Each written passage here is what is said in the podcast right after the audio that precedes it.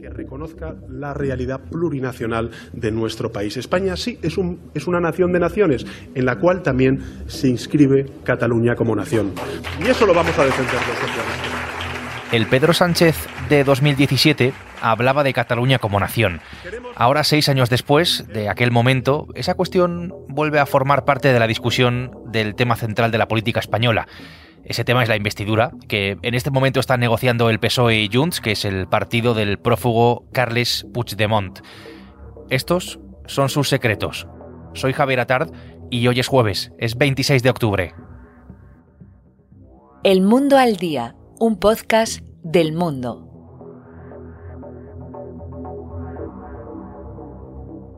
Aquella cuestión de la nación de naciones y del estatus de Cataluña le trajo más de una polémica al hoy presidente del gobierno en funciones. Pedro, ¿sabes lo que es una nación? Por supuesto. Sí que es. Pues es un sentimiento que tiene muchísima ciudadanía, por ejemplo en Cataluña o en, por ejemplo en el País Vasco, por razones culturales, históricas o lingüísticas. Mira, la nación es un... y eso, Pedro, compañero, se te ha No, mira, acabado el tiempo en mira, este la nación es un término absolutamente moderno. No tiene ni 200 años. Las primarias que devolvieron a Sánchez a la Secretaría General del PSOE dejaron una frase para la historia, que por cierto no pronunció él, cuando su entonces rival, hoy portavoz parlamentario Pachi López, le preguntó a Pedro Sánchez si sabía lo que era una nación. A día de hoy, la verdad es que no sé qué opinión tendrá el presidente, pero lo que sí sabemos y lo que sí podemos contar es que Carles Puigdemont ha exigido, en la negociación de la investidura con los socialistas, el reconocimiento de la nación catalana, en paralelo, por cierto, a la amnistía de la que tanto estamos hablando. Es una información de Esteban Urreiztieta, que es el jefe de investigación del mundo. Esteban, ¿qué tal? Bienvenido. ¿Qué tal, Javier? Esto es lo que exige el expresidente de la Generalitat en el acuerdo político que negocia para prestar sus siete votos y facilitar así la investidura de Sánchez. Es una de las eh, exigencias que efectivamente ha, trasladado al Partido Socialista y es uno de los elementos que están encallando, que están retrasando la, la negociación, según fuentes eh, consultadas por el mundo que están participando en esas conversaciones. Es el principal punto de fricción. Lo que quiere Puigdemont es que se reconozca a Cataluña como nación, pero ojo, que no se incluya esa cuestión en la ley de amnistía, sabedor de que eso no pasaría el filtro del Tribunal Constitucional y que sería un elemento que invalidaría automáticamente desde el punto de vista judicial el, texto. Lo que quiere es que se incluya en un texto paralelo, en un acuerdo político con el Partido Socialista. Ante esa propuesta, el, el PSOE está muy reticente y, bueno, y está demorando un acuerdo que por otra parte se encuentra, insisten todas las fuentes consultadas, en un estado muy avanzado. Y es una condición indispensable el asunto de la nación catalana. ¿Es eh, una línea roja para Puigdemont? Así lo ha trasladado en las negociaciones. Puigdemont lo que dice es que el discurso que dio el pasado 5 de septiembre, donde uno de los puntos que, que subrayaba era esa, que Cataluña es una, una nación, eh, planteaba una, una reivindicación histórica en ese sentido, que debe ser la base del acuerdo, la primera piedra sobre la que se sustente el, pacto de investidura y él quiere que no sea objeto de discusión ninguna de las afirmaciones que él lanzó el, el 5 de septiembre, entre las que estaba el concepto de nación. Catalunya és una nació. És una vella nació europea. És una nació europea que ha vist atacada la seva condició nacional pels règims polítics espanyols des de 1714, fet pel qual Así lo dijo a principios de septiembre el propio Puigdemont. Cataluña es una vieja nación europea que ha visto atacada su condición nacional por los regímenes políticos españoles desde 1714. Ese año es el año fetiche para el independentismo y para la construcción de su relato, nunca, por cierto, exento de la dosis adecuada de victimismo. Ahora, este actor de la política española, huido de la justicia, que tiene una influencia innegable, la que le conceden quienes se sientan a negociar negociar con él, ha vuelto a sacar la carta de la nación catalana. En la negociación, que en este caso implica al PSOE y a Junts, ¿este es un escollo? Bueno, es que Puigdemont y Junts dan por hecho ya, evidentemente, la amnistía, ya es casi una pantalla superada y están poniendo encima de la mesa otras cuestiones pues que elevan todavía más su apuesta y ponen en jaque a, nuestro Estado de Derecho, nuestra convivencia y nuestro modelo constitucional, entre otras eh, cuestiones, pues ese concepto de nación eh, vinculado a Cataluña, el reconocimiento de Cataluña como, como nación. Pero eso sí, con esa peculiaridad que te he apuntado antes, es decir, eh, los miembros de Junts se están asesorando jurídicamente al máximo nivel y saben que si incorporan determinadas afirmaciones en, en, el texto principal de la ley, esa podría quedar automáticamente invalidada. Por lo tanto, quieren desgajar determinadas cuestiones como esta en un texto político y blindar, por así decirlo, el texto de la ley de amnistía en el que, por cierto, y lo desvelamos en el mundo, hay una especie de pacto tácito entre el PSOE y Junts de que no incluya reproches entre ambas partes, pero también que no incluya una petición de perdón que sería absolutamente escandaloso, pero que, que también se ha abordado por parte del Estado a los independentistas.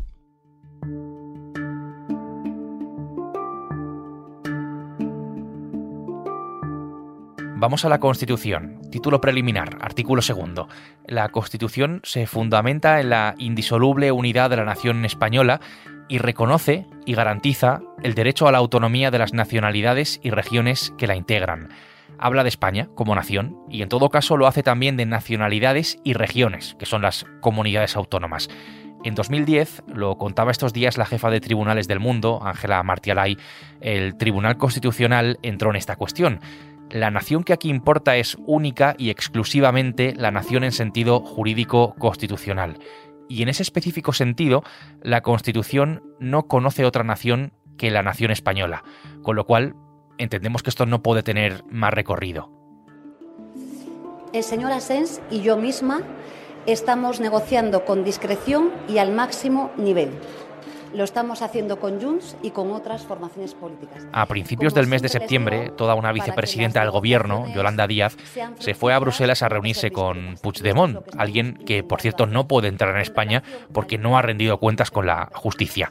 En la negociación que ahora está llevando a cabo el PSOE con su partido, ¿quiénes están dentro? ¿Dónde se está produciendo, Esteban? Bueno, hay una media decena de mm, docena de negociadores eh, por parte mm, del Partido Socialista la está capitaneando eh, Félix Bolaños, por parte de Junts se encuentra el abogado Gonzalo Boye, está Jordi Turul, está Miriam Nogueras.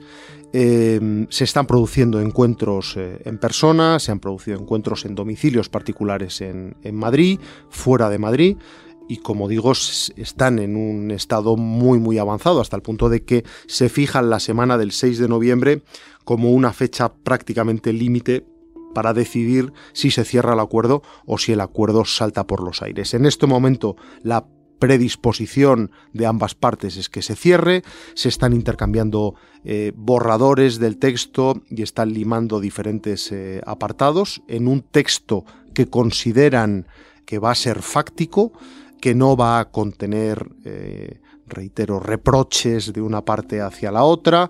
Dicen que va a ser un texto, y, abro comillas, ¿no? Eh, mirando hacia el futuro y por lo tanto estamos ya en, en, la cuenta atrás de unas negociaciones y de unas conversaciones sobre las que se ha decretado un secretismo absoluto y del que han trascendido, de las que han trascendido muy pocos detalles. Al Partido Socialista le hacen falta los votos de todas las formaciones nacionalistas e independentistas del Congreso para conseguir el de estos partidos catalanes, Esquerra y Junts, que por cierto mantienen una guerra soterrada por controlar la negociación, está el asunto de la amnistía sobre todo lo que ocurrió en el proceso, que también es objeto de discusión entre las partes.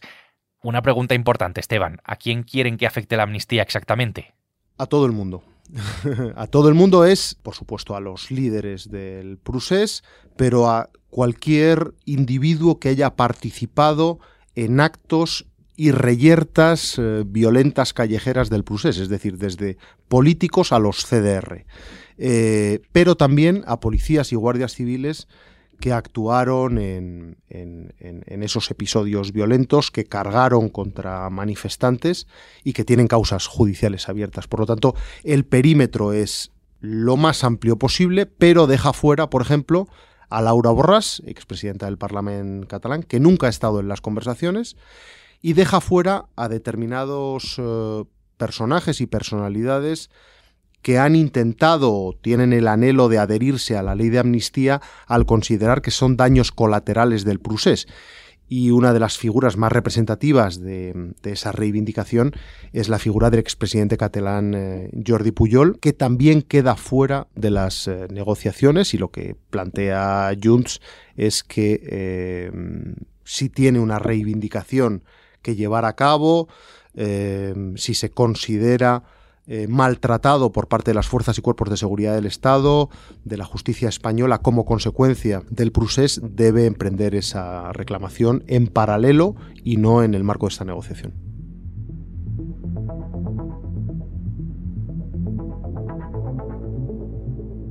Cuando ya tenemos una situación así queda poco espacio para la sorpresa. Hoy estamos en condiciones de desvelar más detalles de esta negociación la última exigencia independentista al PSOE es el reintegro inmediato de más de 7 millones de euros depositados por los implicados en el proceso en todos los procesos judiciales y administrativos. Esteban.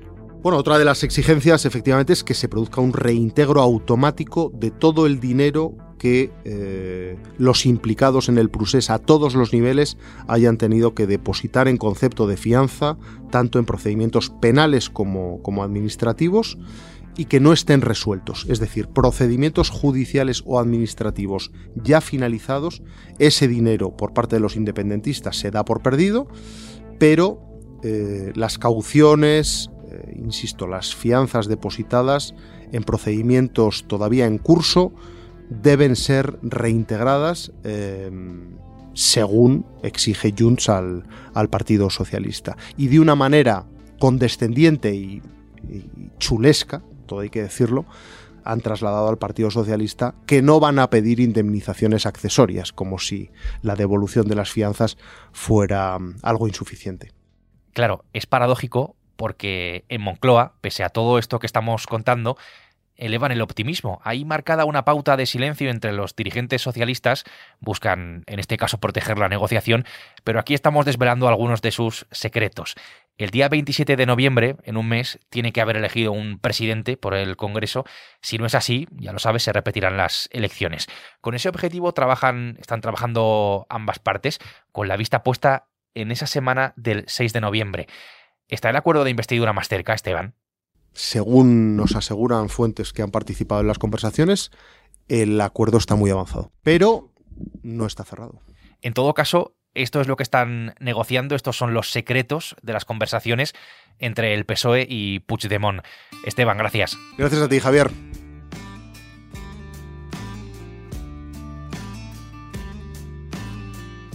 Esteban Urreiztieta, subdirector y jefe de investigación del Mundo, ha hecho posible este episodio del Mundo al Día. Un podcast que puedes escuchar todos los días en elmundo.es, en la web del mundo, y también en las principales plataformas de audio, donde además, ya lo sabes, te puedes suscribir. Mañana será viernes y aquí estaremos con una nueva historia. Hasta entonces, gracias por estar al otro lado y saludos de Javier Atard.